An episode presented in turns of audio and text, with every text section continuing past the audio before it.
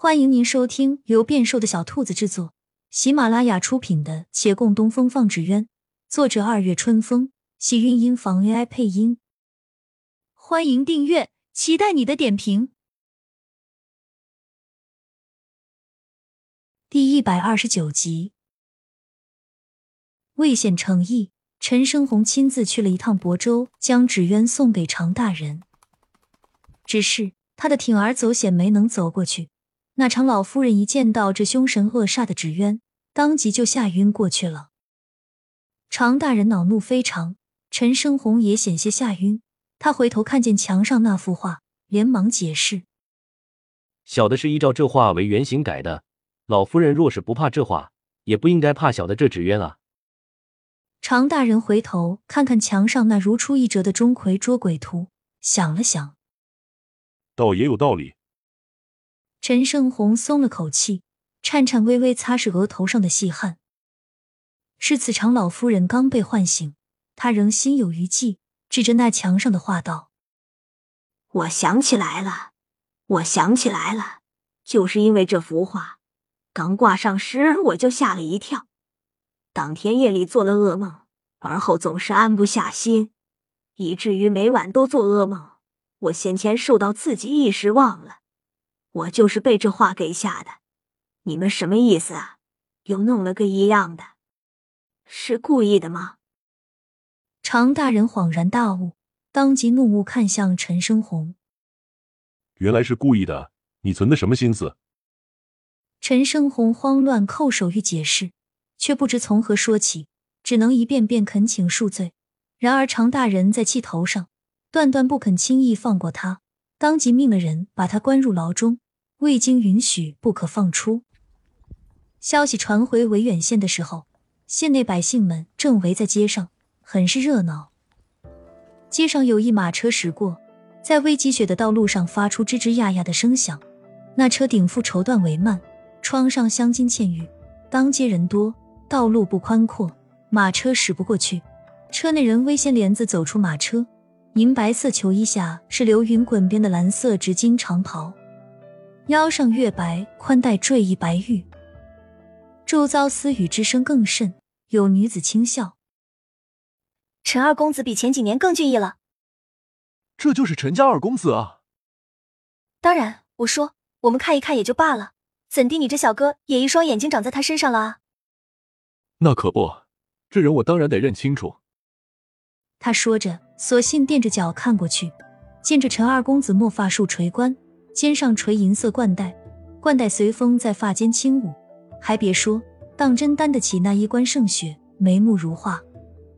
但这人仍瘪了瘪嘴：“我大师哥若是这番打扮，未必比他差。”他又瞥瞥那身装束，再向身边问道：“陈二公子是不是很有钱啊？”这还用问吗？陈二公子手底下的生意可是遍布各行各地，涉及众多。但凡你能叫得上名的，他都有参与。你说他有没有钱？那这么一对比，他哥可就寒酸了。洪渊芳做的再大，也只不过是一个在县内安家的店铺罢了。他们不是一家人吗？陈家是靠陈派纸鸢发家的，这是他们老本行，他们肯定不愿意丢啊。他们兄弟二人，一个在外打天下。一个在内维持本行，不是很好吗？哼，说的好听，我可是听说这兄弟俩关系根本就不好。孟寻嗤笑两声，毫无意外换来旁边姑娘的一记白眼。而话音还未落，那陈生红被抓的消息由县衙传来。看热闹的百姓们原是在讨论，瞥见今日刚刚回城的陈华渊，又都闭了嘴，纷纷向他看过来。陈华渊的脸色惊变，紧蹙眉头，向那衙役问询了一番，继而焦急转身向县衙方向跑去。身后下人连忙喊：“公子，您路上劳累，不先回家吗？”邱大哥要紧，我去向大人了解一下情况。他甩下话，已跑进小巷，不见了身影。人群中，女子向孟寻一挑眉：“看到没？”叫你还说他们兄弟感情不好。孟寻摇头晃脑，懒得搭理，慢腾腾往回走。骆长青刚买了些日常所需，也在往回走。他还没到家，经过那赵记包子铺，被赵大娘慌里慌张的叫住。赵大娘随着他一路走，连暗示带明示，想撮合一下自家女儿与月兰。骆长青一时没反应过来。我去年替我们阿寻跟您提过亲的，您当时不是不同意来着？那孟小哥我的确不同意，可这岳小哥我看着很顺眼。